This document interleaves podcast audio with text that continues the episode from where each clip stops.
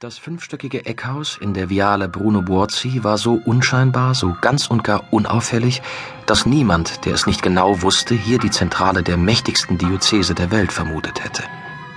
Aber das Opus Dei legte ohnehin keinen Wert auf Publicity.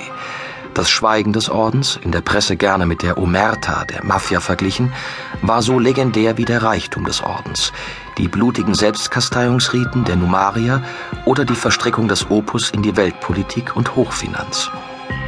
Kaum eine Verschwörungstheorie, die nicht irgendwann das Opus Dei als Drahtzieher einer neuen Weltordnung ausrief.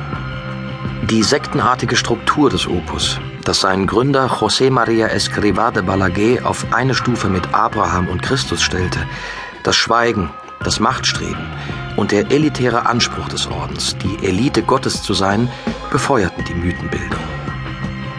Papst Johannes Paul II. hatte dem Orden Anfang der 80er Jahre den in der Kirchengeschichte einmaligen Status einer Personalprälatur verliehen, nachdem das Opus Dei die Vatikanbank mit einer Milliardenhilfe vor dem Bankrott bewahrt hatte. Woher das Vermögen des Opus stammte, wusste außerhalb der Mauern jenes unscheinbaren Eckhauses in der Viale Bruno Buozzi niemand. Nicht einmal Franz Laurenz, der sich das Opus während seiner Amtszeit als Papst zu einem erbitterten Feind gemacht hatte, weil er versucht hatte, die Macht des Ordens zu zerschlagen. Und nichts weniger hatte er immer noch vor, als der schwarze Alpha der Schweizer Garde in einen schmucklosen und bedrückend engen Innenhof einbog, zu eng zum Wenden. Laurenz stieg aus, sah sich kurz um. Hinter den Fenstern des Gebäudes keinerlei Bewegung. Ein junger Numarier in schwarzer Soutane trat aus dem Gebäude, blieb regungslos in der Tür stehen. Laurenz ging auf ihn zu. Der Wagen kann hier nicht stehen bleiben. Der Numarier sprach Italienisch mit spanischem Akzent. Kein Gruß, nicht ein Anflug von Höflichkeit. Doch, sagte Laurenz unbeeindruckt und sah den blassen Numarier an. Und er wird genau hier auf mich warten. Der Numarier schien kurz zu überlegen, was er tun sollte, wich dann Laurenz Blick aus und deutete schließlich auf den Aktenkoffer. Öffnen. Laurenz ließ die Schlösser aufschnappen und gestattete dem jungen Spanier einen prüfenden Blick. Folgen Sie mir. Der Numarier wandte sich um und führte Laurenz in einen nüchtern eingerichteten Salon im dritten Stock. Er bat ihn zu warten und zog die Tür hinter sich wieder zu. Laurenz sah sich um.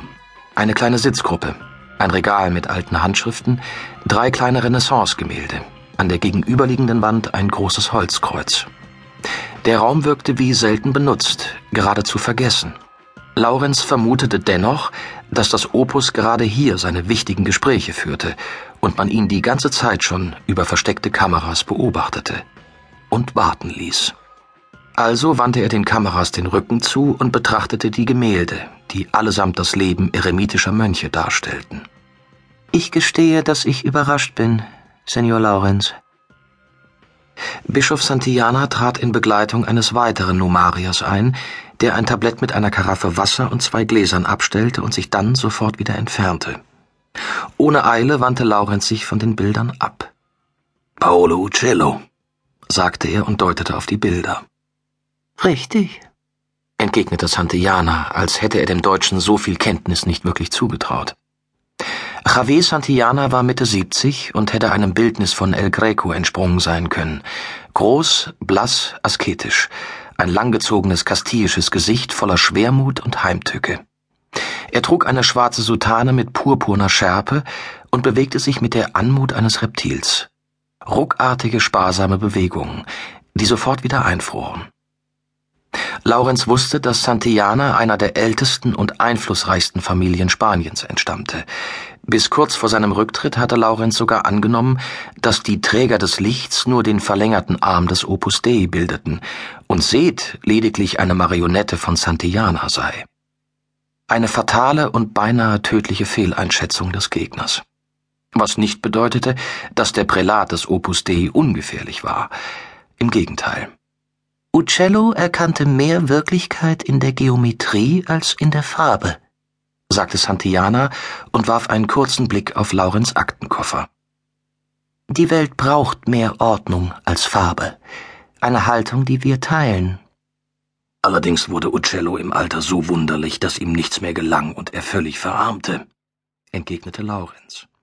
Santillana lächelt.